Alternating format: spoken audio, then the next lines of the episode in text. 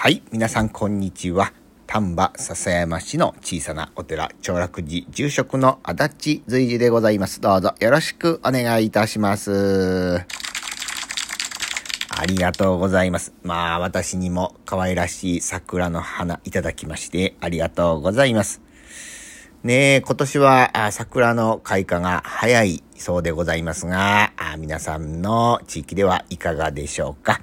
さて、そういうわけで今日はこんな小話。花咲かじいさんはいかがでしょうか？ポチが言いました。ここ掘れ、ワンワン、ここ掘れ、ワンワン。なんやお前、そこ掘ったんなんか出てくるんかい？おじいさん掘りました、掘りました、掘りました。でも何も出てきませんでした。おい、ポチお前、何も出てけへんやないかい。ごめん、今度こそここ、ここ掘れ、ワンワン、ここ掘れ、ワンワン。なんやお前、そこ掘ったらなんか出てくるのかい？おじいさん、掘りました、掘りました、掘りました。でも、何も出てきませんでした。お前な、出てけへんやないかい。ごめん、今度こそここ、ここ掘れ、ワンワン、ここ掘れ、ワンワン。お前そこ掘ったらなんか出てくんやな。おじいさん、掘りました、掘りました、掘りました。でも、何も出てきませんでした。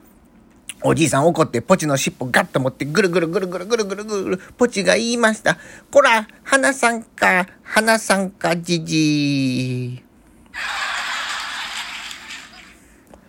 ポチがかわいそうです。ねえ、おじいさんも何を焦ってはんのかというふうなあことでございますが、さて、今日はあこんな言葉でございます。春来たりて草おのずから生ず。春来たりて草おのずから生ずという言葉でございます。まあ、春が来たらですね、えー草花はま自然とま芽吹いてくる。ね、いろんな条件が整って、そして芽吹いてくるわけでございますが、この言葉には、あ骨念として無事に座すれば、つまり、ただひたすら座禅を修行すれば、春が来たりて草おのずから生ずという前の言葉がついてございます。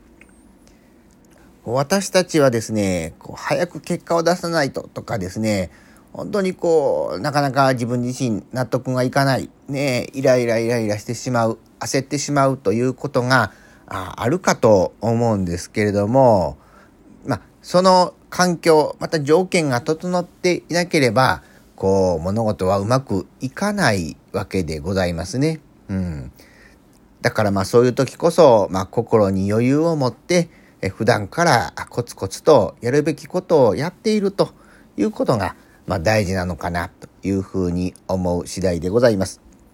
4月からあまたあ新しい年度を迎えますけれども、ぜひ何かそういうことで、えー、毎日心に余裕を持って過ごしていただくということがあ大事なのではないでしょうか。私も焦らず頑張って、えー、これ続けていければというふうに思う次第でございます。今日もご拝聴をいただきましてありがとうございました。